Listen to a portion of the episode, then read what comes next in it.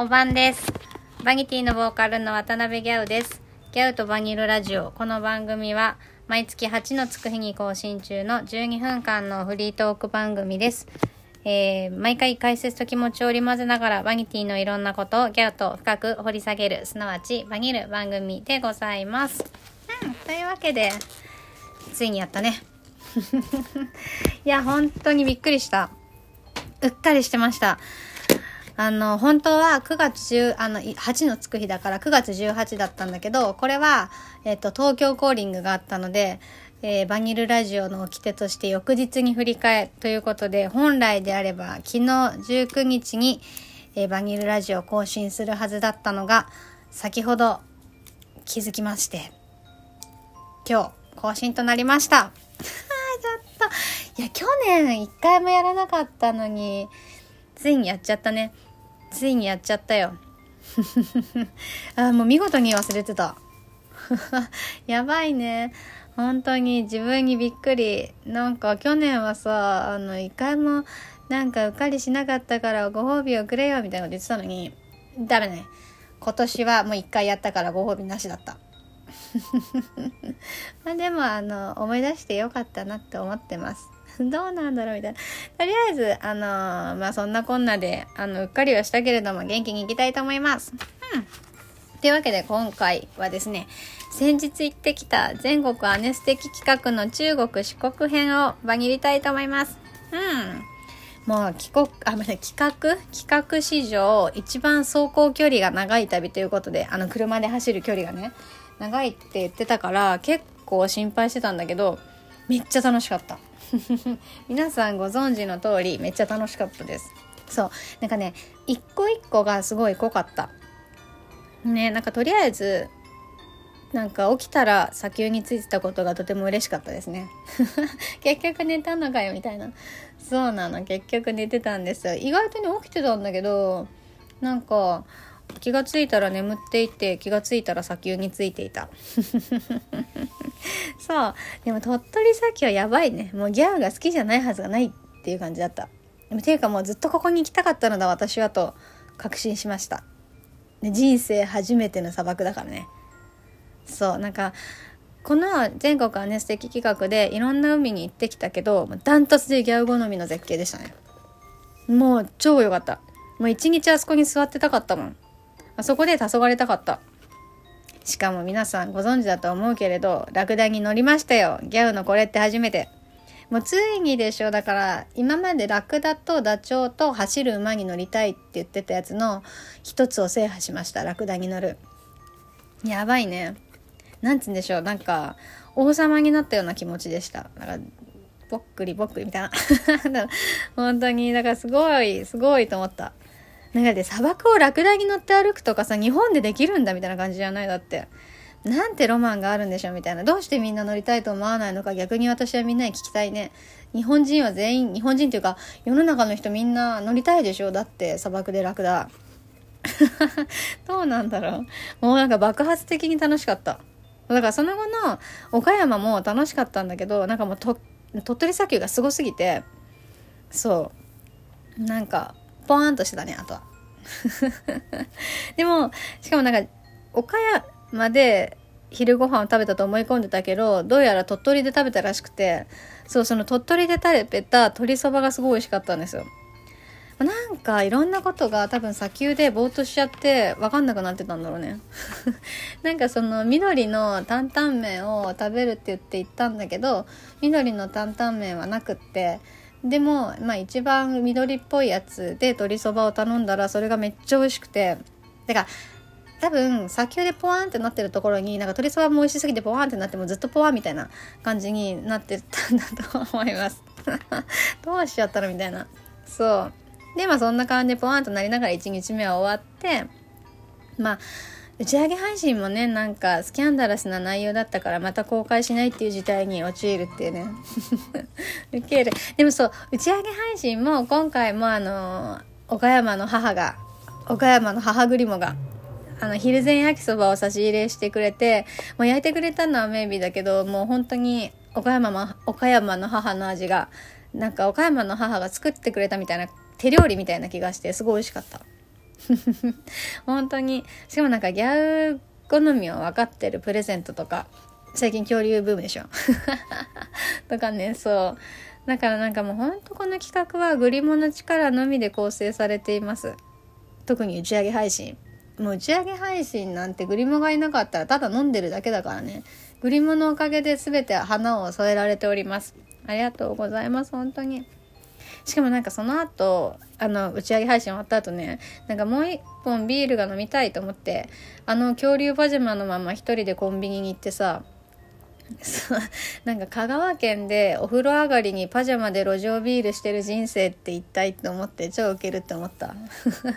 なんかしかも40歳みたいな。何をしてるんだ私の人生はみたいな感じがしてすごい面白かったです。しかもで次の日は次の日行ったうどんもいやー美味しかったですね。なんかうどんの実力ここにあるありって感じだったよ。てか私四国がすごい好きかも。なんかこう海も穏やかでなんか山も小さくてこう可愛い感じでのんびりしててみたいな。なんかそう四国すごいもっと長くいたいと思った。そう鳥取砂丘もそう思ったし四国もそう思ったんであ大変ご飯が炊けた。本当はなんかゆっくりしたかった。なんか本当四国は何の予定も入れずに1週間ぐらいぼーっとしに行きたい。でそこでまあねちょっと運転なんかもしたら上手くなるかもしれないじゃん。だって運転なんて超大騒ぎだったからね。あの見てくれた方はわかると思うけどまあ大騒ぎだったよね。なんか札幌で最初運転したじゃん。で東北もなんか一人で夜中の高速とか乗ったりしてもう結構いけんなって思ってたのに四国で大騒ぎですよ。目が見えないみたいな感じになってね。トンネル見えないみたいな感じで超大騒ぎだったもん いやもうほんとなんだろうね。なんかどうしてあんなにぼーっとしちゃったんだろうって感じだけど。まあでもねあの無事帰ってこれてよかった。何の話みたいな。そうだから次の北陸でも私は運転するつもりでいますよ。います。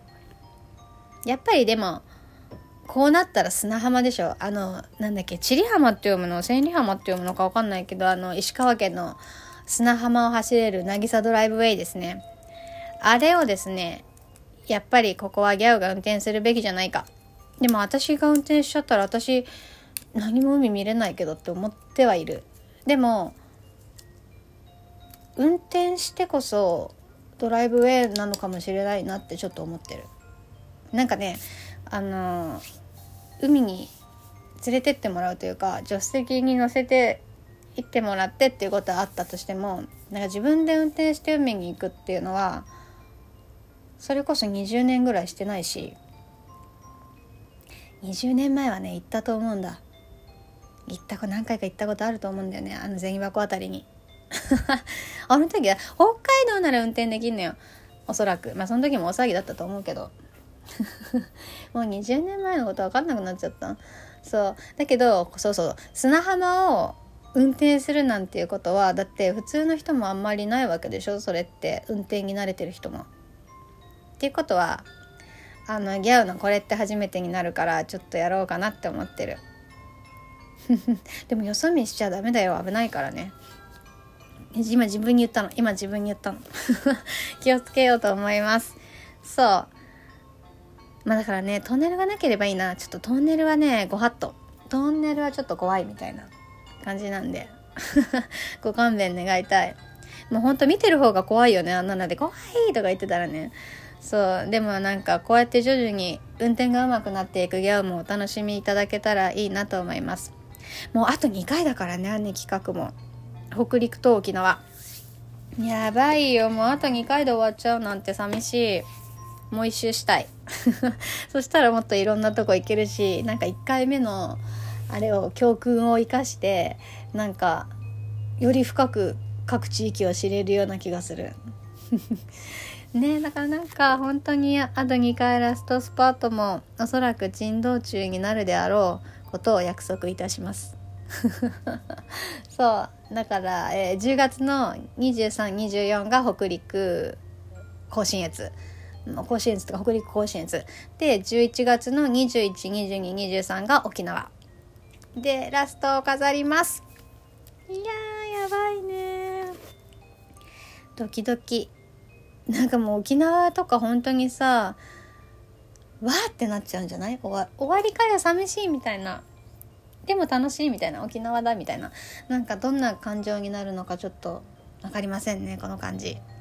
だから打ち上げ配信を楽しみにしててください打ち上げ配信はですね一応2泊あるからえっと1泊目が公の公開するいつもの打ち上げ配信ですで2日目のオーラスがえっと打ち上げ配信クラウドファンディングにご支援いただいた打ち上げ配信コースをごご支援いただいた人だけが見れる打ち上げ配信になります。まあ、なのでねちょっとおそらくあの公開できない内容になると思いますんで そこはお覚悟ということであと北陸もね打ち上げ配信やるんでお楽しみに。というわけであと、そうだ、ツイキャス、そうね、あと、壮行会も近日公開いたします。というわけで、明日、私は40歳最後の日、バク転に挑戦します。できるかな？超ドキドキ、超ドキドキ。2回言うよ。本当にドキドキだけど、あの、頑張るんで、明日9時から、えっ、と、教室、バク転教室は始まるんだけど、その前に8時台にちょっと直前ツイキャスをできたらなと思ってるんで、ツイキャスの通知はオンでお待ちください。あついに40歳も終わりなのね。なんかいろいろ楽しかったな。最後バク転が決まるといいなって本気で思います。なんかじゃないと私41歳になるつもりないんで。41歳になりたくないがために楽天できないって言うかもしれない。わかんないけどまあそんな感じでまた明日お会いしましょう。うっかりしてごめんね。キャオでした。